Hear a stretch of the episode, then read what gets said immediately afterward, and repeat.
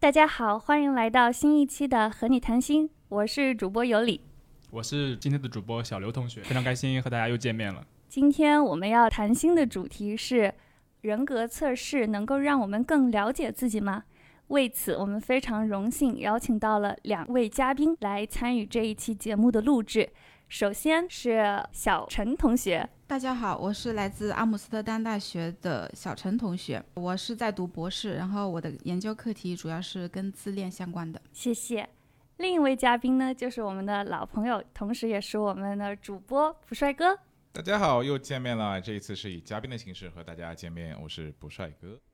所以，我们今天要聊的就是人格测试及人格理论。人格测试或许是心理学学生最经常被问，也是我们经常扪心自问的问题，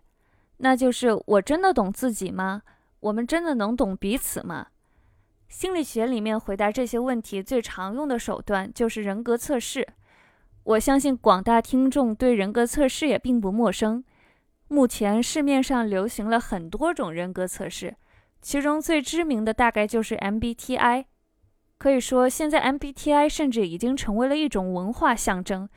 不管是找工作还是相亲，我们生活的很多环节都充满了 MBTI 的身影。对于不熟悉 MBTI 的朋友，我先简单的介绍一下，MBTI 全称是迈尔斯布里格斯性格分类指标。它是由两位心理学家，同时也是一对母女，在著名心理学家卡尔·荣格关于心理类型划分的理论基础上发展而来的。这个测试它是一种内省的自我报告问卷，测试的是人们在看待世界和做出决定等方面是否存在心理偏好上的不同。也就是说，为什么我们会对不同的事物感兴趣？为什么我们会擅长不同的工作？他把这些差异分成了四个维度，分别是在精力支配上是外向还是内向，在认识世界上是通过实感还是直觉，在判断事物上是基于思维还是情感，在生活态度上是偏向判断还是知觉，然后通过四个维度上测的偏向性组成测试结果，每个维度上两个结果，所以一共会产生十六种人格。并且，它以各个类别的英文单词首字母来组成测试结果的名称。比如，我的测试是，呃，我的测试结果是 INFP，就代表了我是 I 内向，N 直觉，F 情感，P 知觉。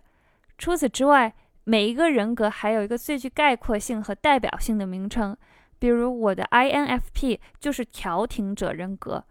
如果你的结果是 ENTJ，那么你就是指挥官人格；如果你的结果是 ISFP，那你就是探险家人格。MBTI 大概就是这个样子。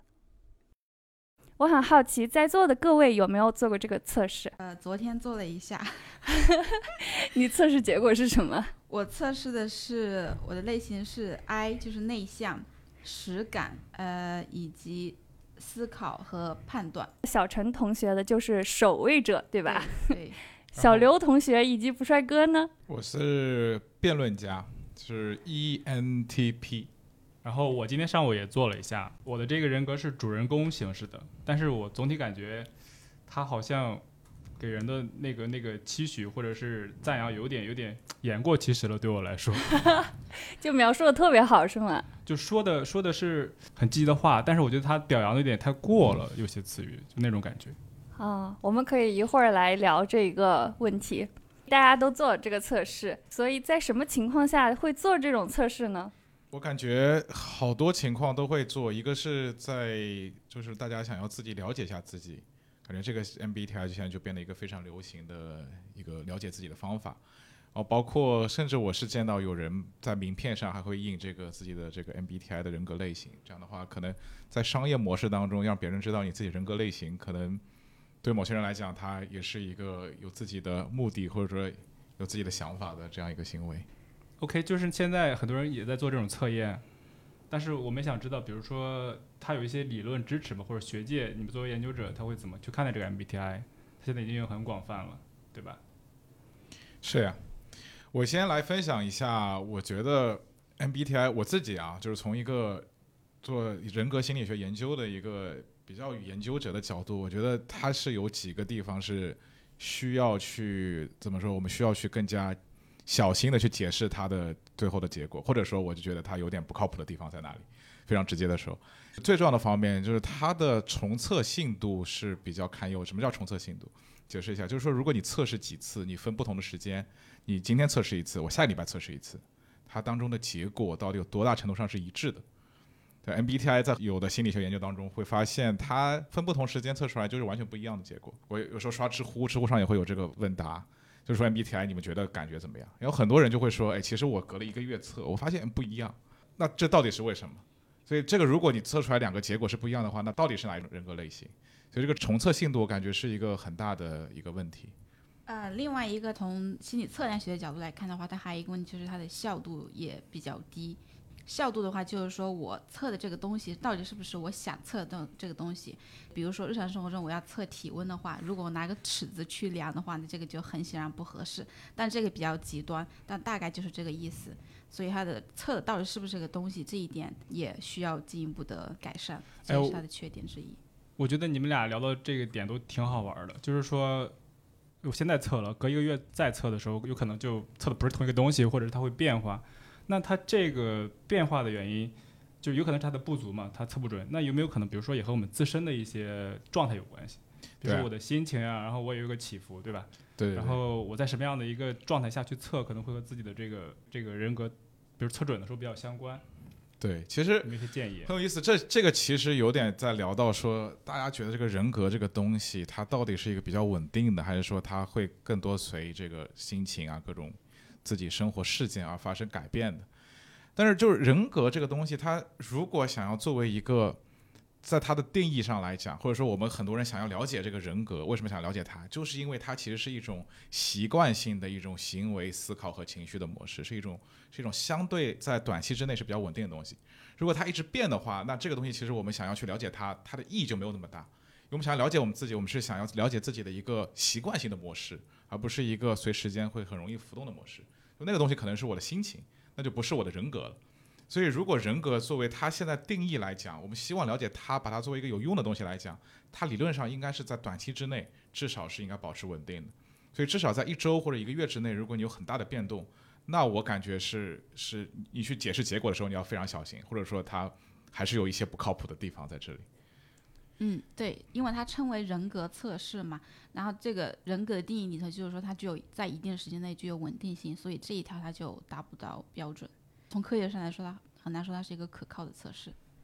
对，但是会不会有情况就是大家测出来也发现有一致的结果？就比如说我自己，我在两年前是有测过这个测试的，然后我自感觉啊，这两年我变化还蛮大的。所以我昨天重新测的时候，我是会预期我可能会不一样，但是令人震惊的是，那个结果居然还是一模一样的，所以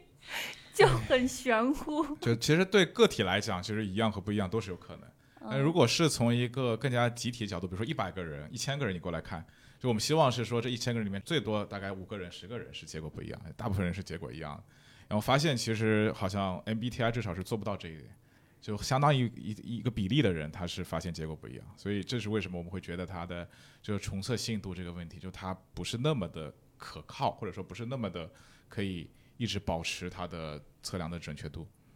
那这种就是重测信度的不可靠性，会不会和它就设计问卷的时候，它的一些 item，它的一些条款的不够准确？就什么原因会导致这种这种变化呢？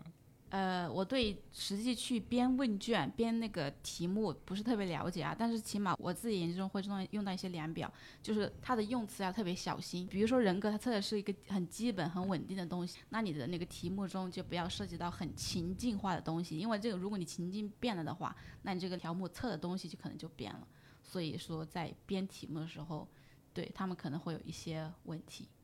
对，我还看到一个可能会作为一个很重要一点，它它是破选式的，也就是说，它会提供两种可能性，就比如说你会跟朋友聚会，还是会自己待在一起，类似这样的问题。但是你就必须要选择你是同意或者不同意。但实际上，这个我个人来说的话，我就有时候我会愿意跟朋友在一起，有时候我又愿意愿意一个人待在一起。所以这个偏好其实并没有那么的明显，但我必须要选择一个，是不是这种破选的方式也会有一些问题？对，其实破选方式本身呢倒是没有太大问题，因为其实我们在很多特别是员工选拔的过程当中。因为如果是只是让你报告说，啊，比如说你是不是一个好人，或者说你是不是会对会对别人好，这个时候聪明一点的人，就是我们如果知道他想要测量什么的情况下，你是很容易去选择一个你觉得对方希望你怎么回答的答案。就每个人都会说我是个好人，我肯定会对别人好，怎么可能不会呢？但问题是说，如果破选的方式让你从两个极端里面选出哪一个更加符合你的这个实际情况，你就很难去伪装自己，或者说你其实不知道怎么去伪装你自己。所以这个破选还是有这样一个好处在里面，包括在一些比较标准的心理学测量里面，其实破选式的问卷也是会用到的。当当然，就是如果你去分析它的话，这个分析的方法和普通的问卷的分析方法有点不一样。但是破选式本身不是问题。但是其实刚刚你说到有一点，我觉得是是它的一个问题，是说就是有些题目它它有点模棱两可，它好像在测这个东西，但好像又在测另外一个东西，那它不是很明确的告诉你要测哪个东西。或者说，如果用更加心理学的话来讲的话，就是说，我们要把它分成，就是 MBTI 它会把它分成四个维度嘛，就最后那个回答就就我都有四个字母，每个字母表示一个维度。但其实有些人做了一些比较严格的统计，就会发现这些题目它关于的维度是有六个维度，而不是四个维度。就虽然它最后它的它的标准化的问卷是把它分成了四个维度，但是。最后发现它其实是是有关于六个维度，所以到底四个维度六个维度这个东西就有一些很不确定的东西，所以这种模糊化也是它的一个非常重要的问题。对，而且我感觉它虽然测了这四个维度，就大家可能分布在这个四个维度不同的一个位置上，但最后它还是会根据一个二分法让你变成一个内向或者外向的人。就比如说我，其实我这个维度上我是百分之五十一的内向，所以我就被划分到了内向里面。这样是不是不太科学？对，我也看到了。你像不是二哥提到了四个维度嘛，测的时候，但你像给我们那个那个答案里边是有五个维度，五个方面的那个区分。然后我还有一点比较好，就是你你刚才提到的那个破选法，是说只能从零和一之间选吗？就是或否，不是那种量表式的。对，这个是就是破选式，是它最原始的那种测法。后来他们意识到这可能是一个问题，就是你刚刚提到的。后来所以昨天做的他们是七点评分，就一到七这样子。这个这个可以改进一点，就是人可能不是要么就内向，要么外向，他可能有一个连续性的。但这个是改进，但是最后在他们划分类型的时候，他们又回到了原点，就是他还是用。二分法就是要么就内向，要么就外向。就是刚刚呃尤里提到的，可能五十一分，我到底是内向还是外向？就是其实这个就有点武断了。五十一分，那我就是就外向嘛？可是五十一分和四十九分这个差距只有两分，但是他们是两类人。但是五十一分和比如说和九十分，他们都属于外向，但是他们差距其实很大的。所以这是也是也是一个它分类这个不太科学的一个点。就这个，如果讲到实实际应用当中，就就就很有意思。就比如说，一个人五十一分，一个人四十九分，这个问题，我觉得还在于说，他直接把这两个人给对立起来了。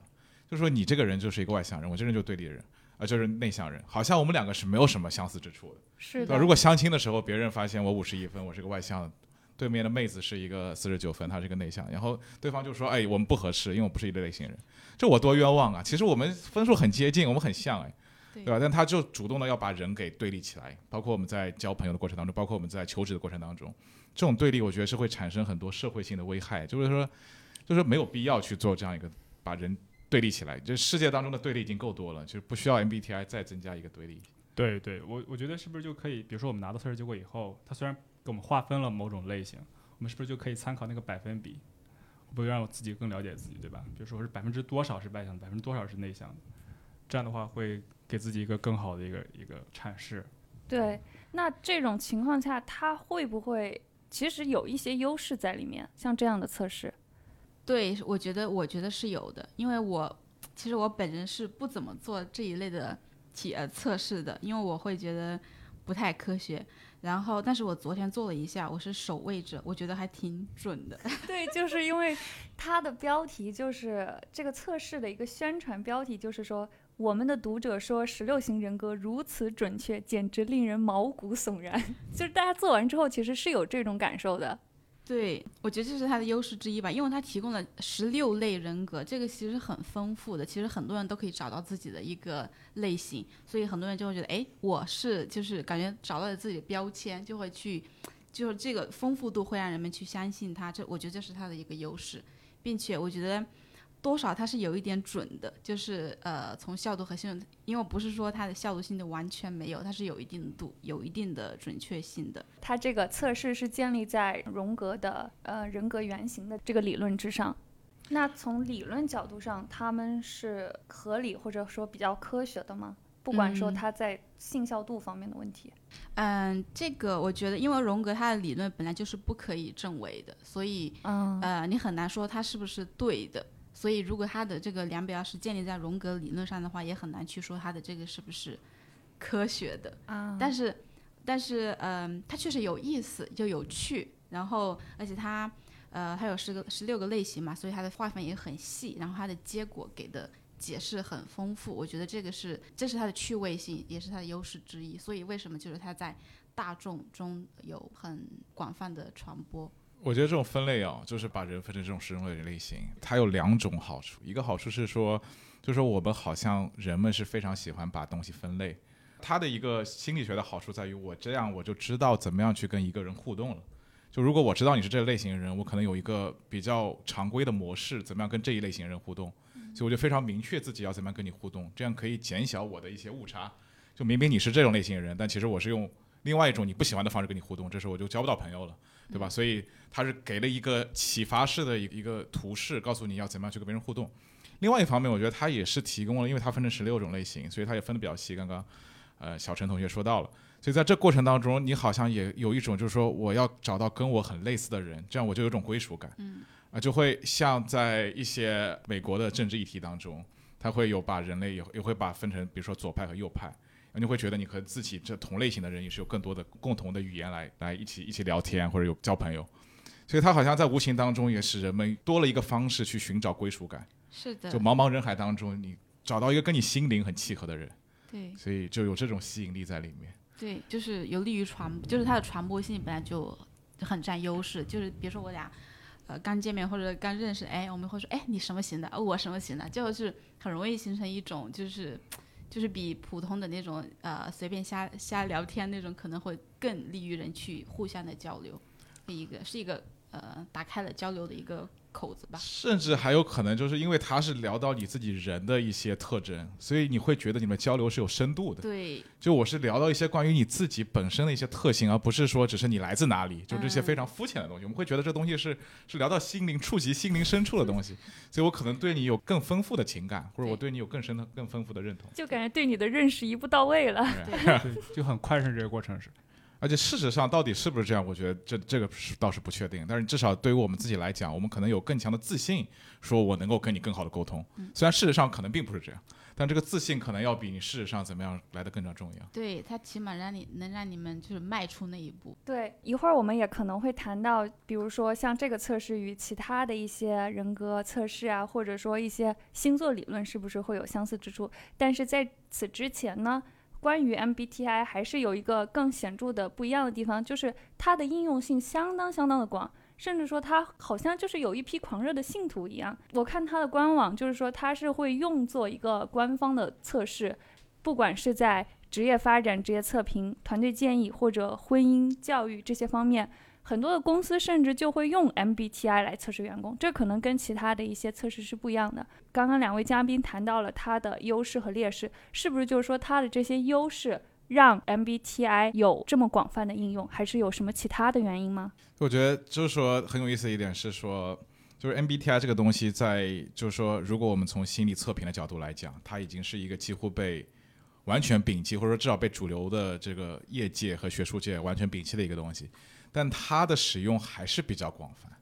但虽然虽然我了解到状况，我自己也做一些和组织相关和管理相关的一些研究，就发现其实，在大公司的人事测评过程当中是不会用到 MBTI 的，用到 MBTI 的是相对来讲，它的人力资源系统没有那么完善或者还在成长过程中的一些一些企业一些公司。那我觉得这个过程可能是和 MBTI 它所营造出的这种文化氛围有关。就是说，大家都好像知道 MBTI，不管是公司的 HR 还是公司的领导，很多人都知道 MBTI，它是一个很有名的东西。然后因为这个有名性，所以好像如果让我去选择一个人事测评的系统的话，我不知道其他任何其他的东西，但 MBTI 最有名，所以我就选 MBTI 了。所以我觉得它营造出来了一种文化的特征，这种文化的特征使得它被使用的更广泛，倒反而跟它的到底有没有用这个事情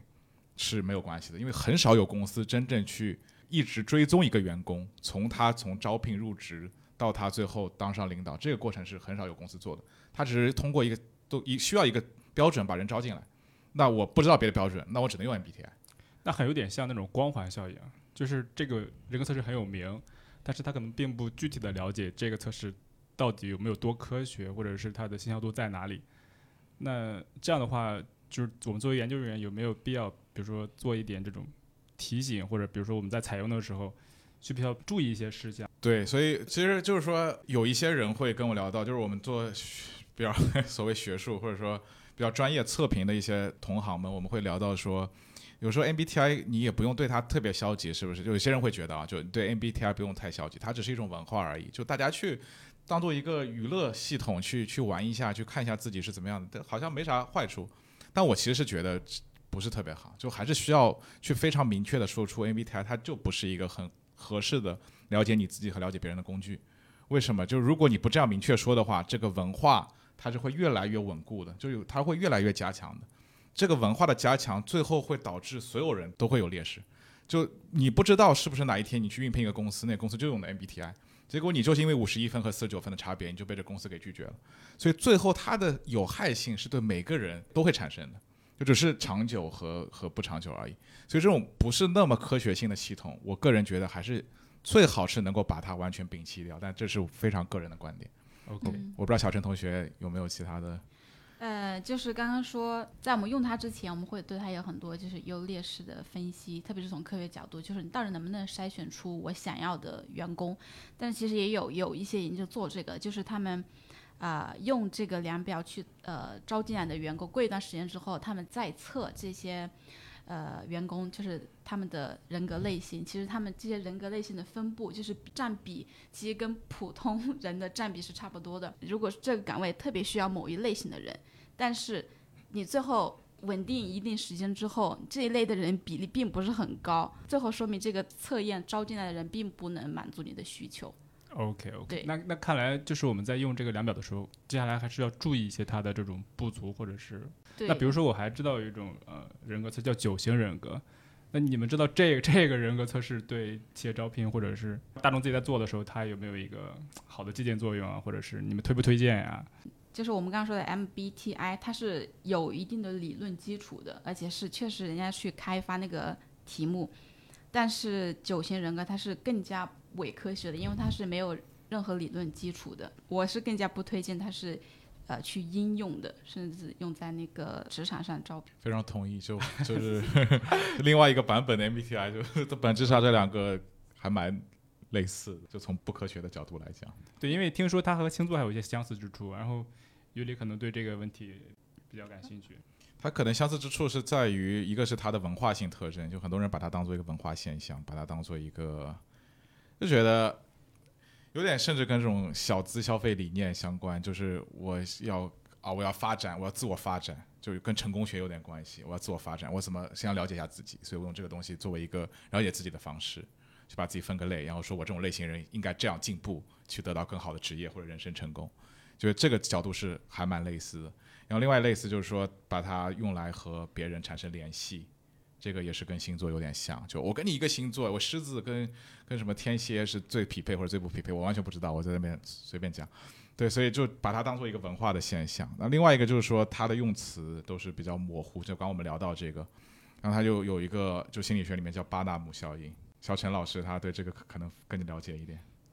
呃，其实我也不是很了解，但是大概就是巴纳姆效应，就是他会用一些特别模糊、概括性的，就是呃话语来描述个体。然后如果你听到这些跟自己好像有点相关，你就觉得啊、他是在描述我。然后就所以星座也是这样，就是很多人都会觉得啊，我是什么星座？哎，描述就是我。在语言描述上，首先它就是会让你更加去相信它，所以所以这个也不是很具有科学性。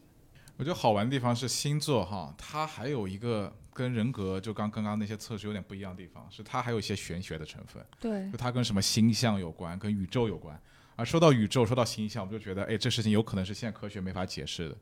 呃，所以，所以就是说，理论物理学可能它是民科最多的一个地方，就是因为东西大家大家都不知道是什么，所以大家还有确实科学没有完全解释这些事情。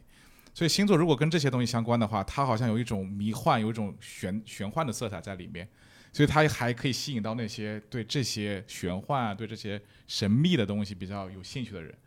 因为它更加难证伪，对吧？因为这个东西你它完全你说这玩意不科学，他说你科学能解释所有吗？科学能解释宇宙吗？然后你说哎，科学没法解释宇宙啊，那你看，所以为什么你说它不科学？那这个辩论你是很难去很难找到一个非常合适的观点去去辩驳的。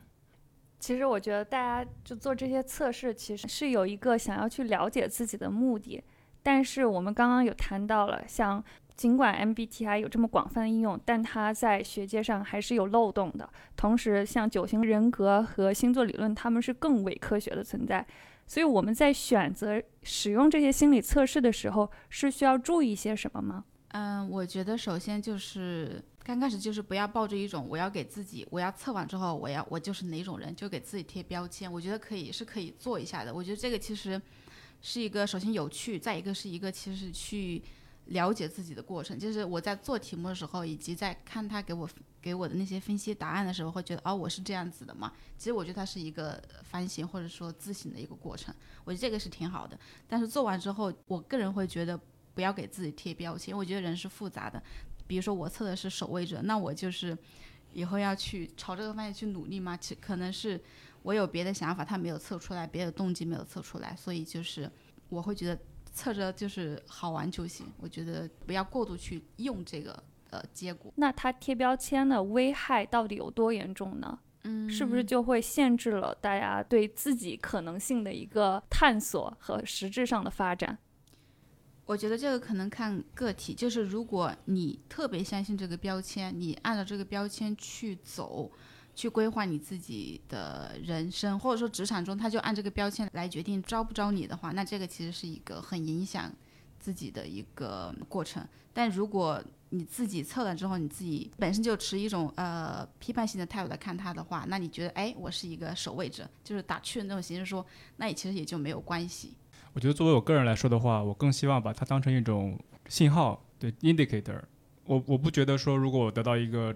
这种人格测试的结果，我就觉得我是这样的人。嗯，对。但可能有些人他会真正的就站我坚定的，我就是这个人。对，因为因为你像心理学一些研究还告诉我们，有那种成长型思维和这种固定型思维。我觉得这种标签副作用有可能就是让我们失去了一些成长的空间，因为。有可能我们觉得我就这样的人了，我没法再改变了，因为是人格方面的测试嘛，人跟我们大体也了解，它是相对比较稳定的，所以说我觉得啊，还是能够有成长的角度或者或者动态的角度去看这个结果会好一点。嗯，就是我之前测一个你刚刚说的成长型思维和和什么思维和那个固定型思维。对，我觉得我我在某种程度上会有一点固定型的思维，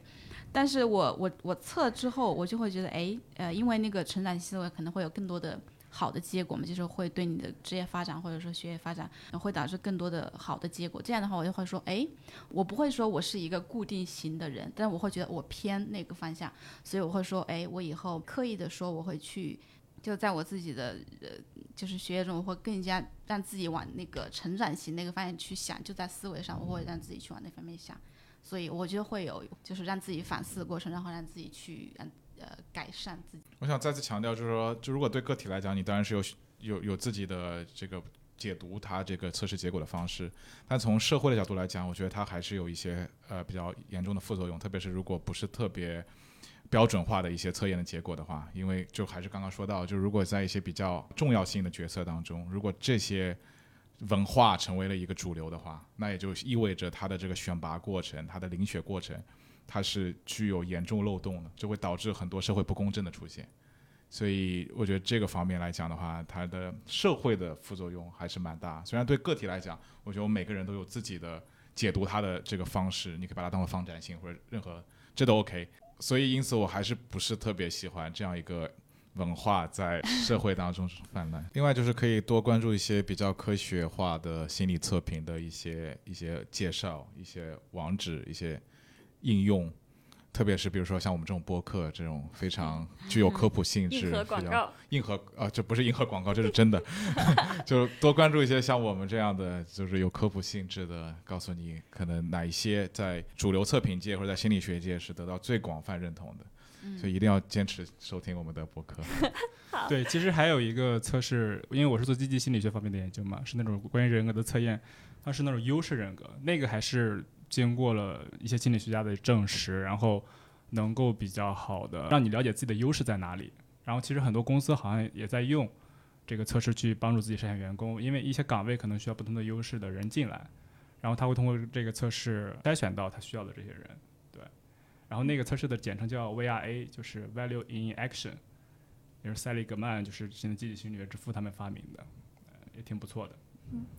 所以我们基本上，我感觉所有人我们都同意说，如果是科学化的人格测验的话，它是能对个体发展有非常积极的作用的。对是的，同意的，同意的。同意的。对，因为它有那种量表支撑啊，有心理学的一些证据支持的话，会更放心的去做这个检验。那大家还有其他推荐的比较科学人格测试吗？除了这个优势运用，并且大家更关心的是有没有途径能够去做到这些测试？就是在学界或者说在主流，大家用的最多，或者说有最多证据支持，同样也是这些人格，它是最能够预测我们人生和事业这些结果的那个测试的名字叫做大五人格测验。所以这个是对，这个这个是，这个是这个是我觉得是一个基本是一个大家的共识。大五它能够最能够预测我们的人生的一些结果。那大五是什么呢？大五就是非常好记啊，叫 ocean，就是 O C E A N，就是海洋的英语。那 O 就是什么呢？openness 就是开放性，C 就是就是严谨性，对，E 就是外向性，A 就是宜人性，N 就是神经质，就是一个是开放，开放表表示你有多大程度上能接受一些新鲜事物；严谨就代表你做事情有多有条理，多会有这种规章制度；外向当然顾名思义就是说你有多大程度上喜欢跟别人一起玩，而不是自己独处。宜人就代表你有多大程度上是对别人比较友好，非常友善。神经质，或者说或者说你的情绪稳定性，就是说你情绪有多稳定，多大程度上会有情绪起伏。所以这个东西是在在测评界和在心理学界是得到最广泛运用，也是同时也是最科学，也不是最科学，最有最多证据支持的吧。刚刚说的大五，它和我们刚刚提到的 MBTI 它的不同之处在于，大五它会它是分为五个维度，它测完之后每个维度都有一个得分，然后这个这个结果就到这了。但是我们刚才提到的 MBTI 会就这个结果，它会继续给你划分成不同类型的人格。但是那那对大五人格来说，按照每一个的得分，你会就是给自己一个定位，就是我在宜人性上得分有多高，在呃外向性上得分有多高，然后一多半你可能就是自己去呃自己去解读或者怎么的。就是他不会进一步给你划分，你就是什么样子的人了。就是因为人就是复杂的，你可能你就是不一样，把你划分为某，给你贴一个标签。他就给你一个得分，对吧？告诉你大体你是这个纬度是一个什么样的一个情况。对对，没有给你它不会有一个定论的一个对没有一个零和一的一种区分对，非黑即白的这种区分。对，这也是他在大众中不太利于传播的。因为如果我问你，哎，你是什么样子的？我可能是比较外向的，然后我一人现在得分什么什么样子，因为他没有一个定论的一个东西在那里。对，在大五里面，它会给你一个分数，对对不对？四点三或者四点三五。对但我觉得人类啊，我们有个缺陷，就是我们不是最好，就我们不是最容易去解读分数，特别在一个连连续题里面，从零分到五分，那我四点二分代表什么含义？对你很难去解读它。但如果告诉你是 E，你就是一个外向型的对，，OK，那那那我很容易去解读它。对，这也是因为我们人类，我觉得有一个这个方面的缺陷。归纳的一个倾向，就喜喜欢给自己就是说我是什么。所以，哎，其实很有意思。这一期我们现在在讲大五人格，做个节目预告，下一期我们还会聊到在大五人格基础上再往后面加一个维度，就大大六人格。那到底加的是什么维度呢？那敬请关注我们下一期。那这一期我们不会告诉你这个结果是什么。没错，那刚才我们聊到了大五人格，大五人格中，你们觉得有没有哪一种人格是对生活联系更紧密，或者是对生活有更强的一个指导意义的呢？因为大五人格它的五个特质本来就是概括的生活的各个方面嘛，就是不同的特质对生活的不同方面有各自的比较强的预测作用。就比如说，嗯，尽责性就是做事有条理、高效，那这个可能就是跟呃成就有关。比如说，呃，人们更加就是高效、做事有条理、有组织的话，那他可能就会学业成绩可能会更好。然后，如果参加工作之后，可能能达到更高的职位。再就是宜人性，这个因为它涉及到跟人社交的时候会不会更友好。然后这个的话，可能就会他对你是不是有一个很好的社交网络，也会也会有比较强的预测作用。然后再一个，我觉得比较有意思的是，嗯，外倾性这个会预测你的健康，就是这个第一反应可能想不到，但是它会因为外倾性，它会有比较好的，它会比较活泼外向，然后所以它会有呃结交更多的朋友，这样它会有更强的嗯社会支撑，然后所以它这样的话，它会有呃。压力方面就会减小一点，这样它会有，呃，会让你呃有助于你的健康。对，就我我非常赞同小陈同学的这个刚刚说的，就是可能非常看你的生活的领域。就比如说在工作领域的话，如果你是老板，你要挑怎样的员工？你要挑尽责性高的员工。就基本上这个是在所有研究当中是发现是最有预测效应的人。那如果你是一个呃男男同胞、女同胞，你想挑自己的伴侣，你要挑怎样的伴侣？你要挑情绪稳定性最高的伴侣，就是情绪稳定是绝对最重要的东西。就不管他内向外向，不管他是不是有尽责性，他只要稳定，他都相对来讲你们的生活会非常幸福。这个就是神经质分数比较低。对，就神经性分数比较低，但是情绪稳定性分数比较高。然后，如果是学业的话，刚刚我没讲到，就比如说你的、你的、你的尽责性还是非常重要。就尽责性相对来讲是这些里面最能够预测和成就相关，然后和人际相关的话，就是你的情绪稳定性是是最重要的。所以我一直跟我的同同我的我的伙伴们、我的朋友们讲，就是说，如果你要挑人的话，他有没有钱这些都不重要，真的，找个情绪稳定的人，你你你以后以后会感激我。如果二三十年还能够幸福生活的话，那那这个人一定是。就每天笑嘻嘻，他不会有很多烦恼、痛苦，老是陷入 emo，这个这个很不好啊。对，那我也在想，比如说这种尽责性比较高的人，他有没有可能因为比较听话，或者是他做工作比较认真负责，他的创造性会不会相对的会弱一点？对，我就想说，那开放性，刚刚大家没有提，就像刚刚嗯小刘同学说的，它开放性，我感觉就会跟创造性有关系。那它是不是真的有关系呢？对，开放性跟创造性关系是非常大的，就特别是在预测，比如说你的文化领域，就你不管是创作艺术创作，还是说你绘画这些这些事情，你的开放性是能够很重要的预测你是不是能够有比较好的结果的这样一个指标。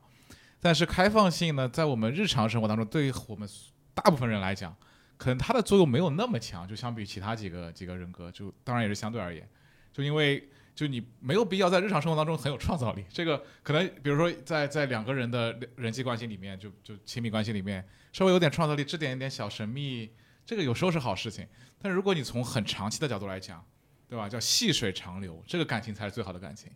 这个时候你的创造力就没有那么的重要。而且呢，我觉得开放性是一个非常有意思的东西。就开放性是唯一一个人格是在全世界范围里面，它的浮动是很大的，而且在有一些社会里面。你会发现这个开放性是不存在的，就只有另外四个人格，它是永远的稳固的存在于所有社会里面。但开放性在有一些，比如说不是特别发达的国家，或者比如不是特别发达地区，它是不存在的。因为这个人格相对来讲他没有那么稳定，跟其他几个人格来讲，其他几个人格会比开放性要稳定很多。开放性它是一个相对来讲更有争议的。这样一个一个人格，好像开放性更和那种对体验的一些开放程度有关，对吧？比如说我喜欢探险，我喜欢那种创业精神，那我可能会对很多的这种 experience 都有一个一个一个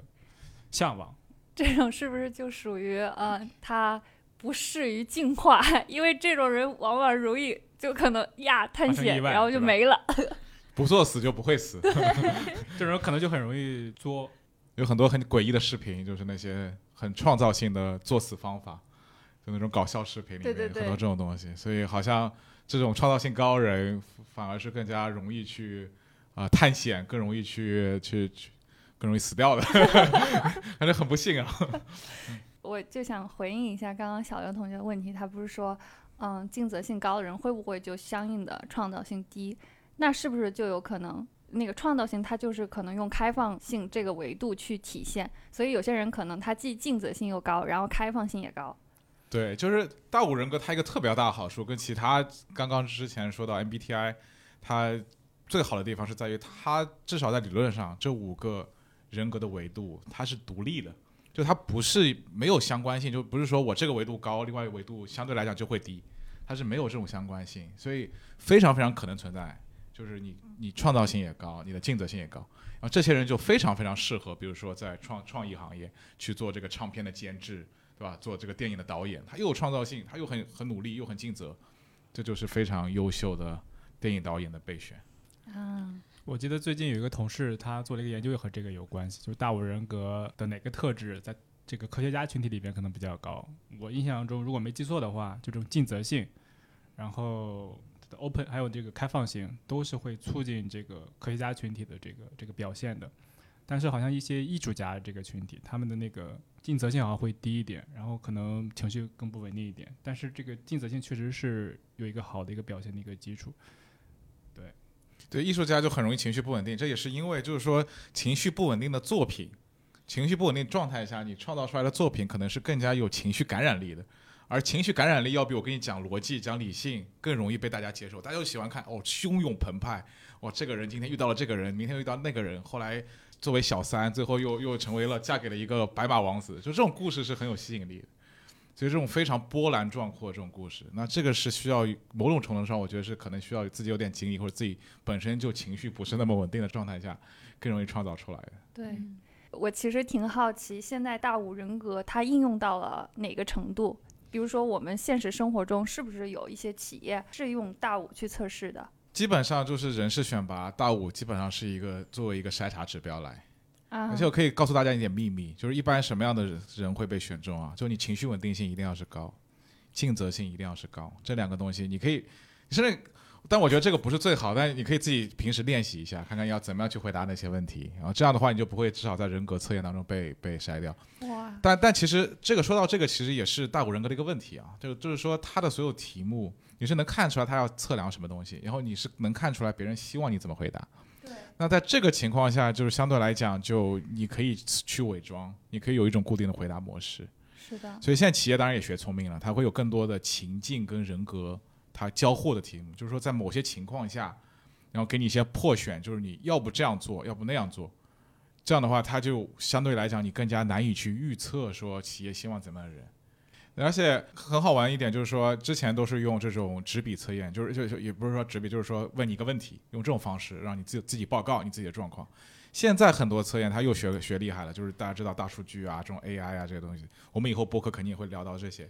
就现在有很多是用这种让你去玩个游戏，然后通过玩游戏的方法，他从当中去挖掘出来你是一个怎样的人格。那甚至还有一些，就是我觉得那个是当然有一些有一些跟隐私相关的相关的伦理问题。但他是会用，比如说你在社交网站上，你在你在微博上，啊，朋友圈一般拿不到的数据，但微博他可能可以看到，或者你在这种领英上，在这些社交网站上，你是发的那些帖子内容，他从你发帖当中，他挖掘出来你是怎样性格人。就是说，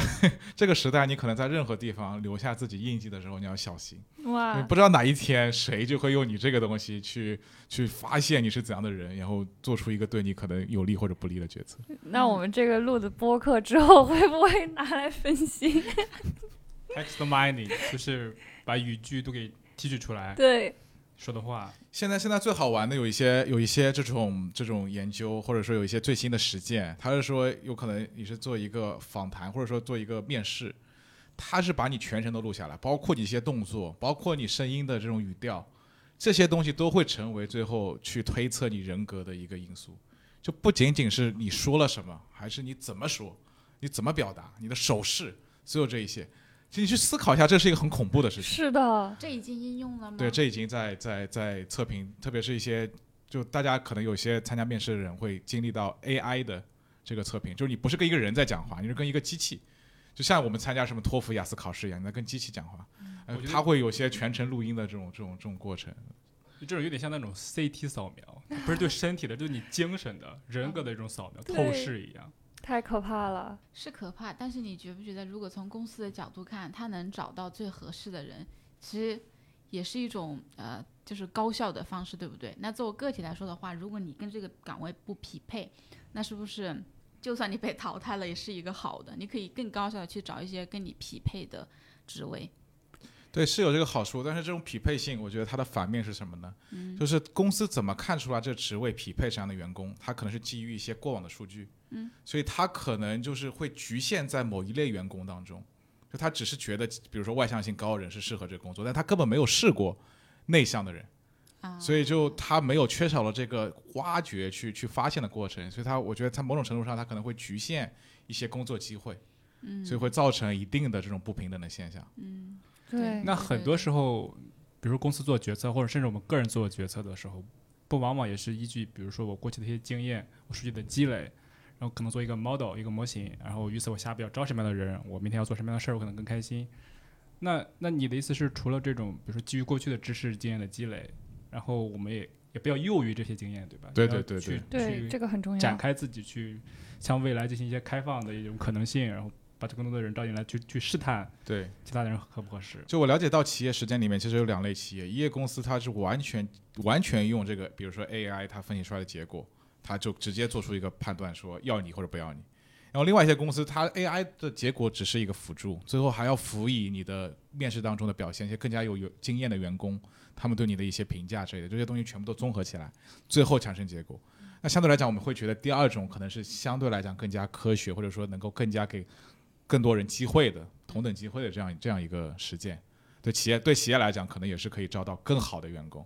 没错，就是不过度依赖这些测试。对，只是当做一个参考。但但又回到这个问题，说人类我们是有惰性的，所以当你知道有这个科技它很好用，你什么都不用干，AI 全部帮你全部搞定的时候，好像我们是有这个倾向性，我们会会依赖于这些科技，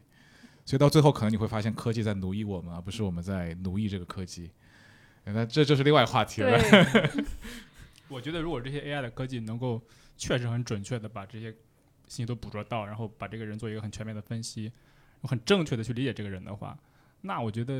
也可以去尝试。但就怕这种 AI 的科技，它也是在探索之中，它并不能把所有的信息都给很好的融合在一起，这个是我担心的。对，这就相当于它能够预测你的一举一动了。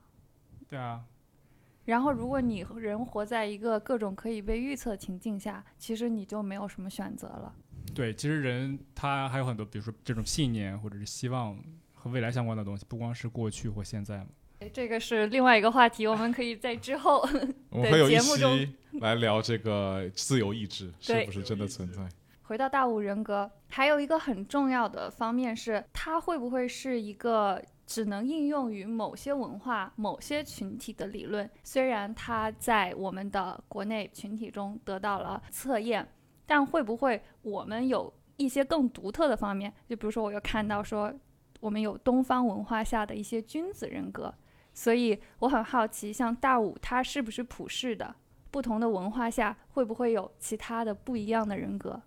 嗯，从结构上来说，因为它分了五个维度嘛，这个就是从结构上来说，它是在很多国家和文化中都得到了验证了的，就是科学界。但是从每个维度的水平上，可能各个国家会有一些差异。就比如说，呃，菲律宾，他们可能在神经质上的维那个得分比较低，所以他们会可能情绪比较稳定。就是从就是呃研究中得到的啊，但是呃我对这个实际上的情况是不太清楚的。然后再比如说美国和加拿大人，他们的外倾性就是外向性上的得分比较高，这个我们可以从呃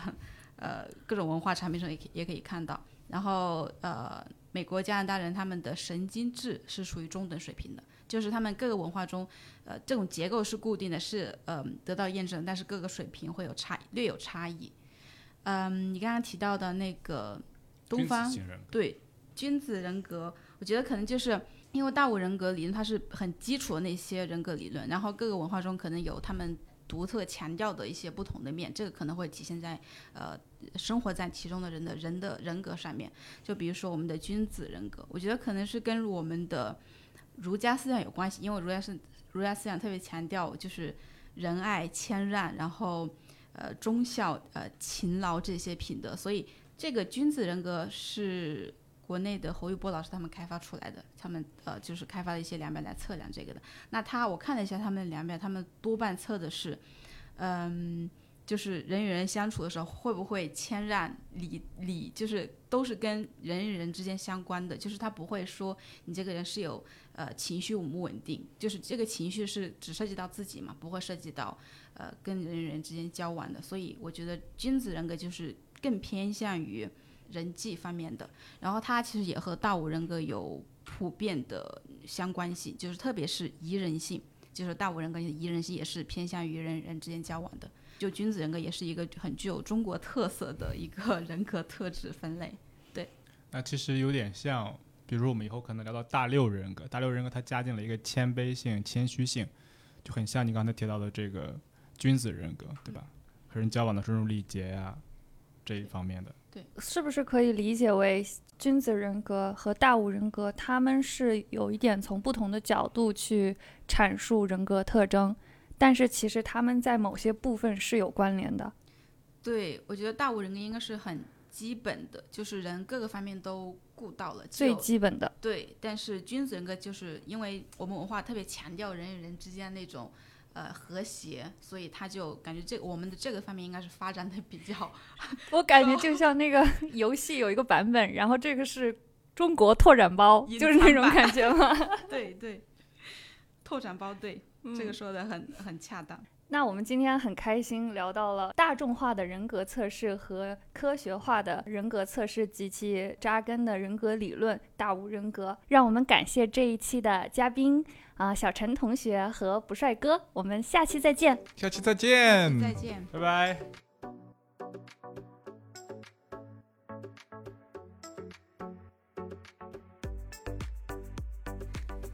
和你谈心是一档由几个在荷兰学习工作的心理学研究者发起的播客，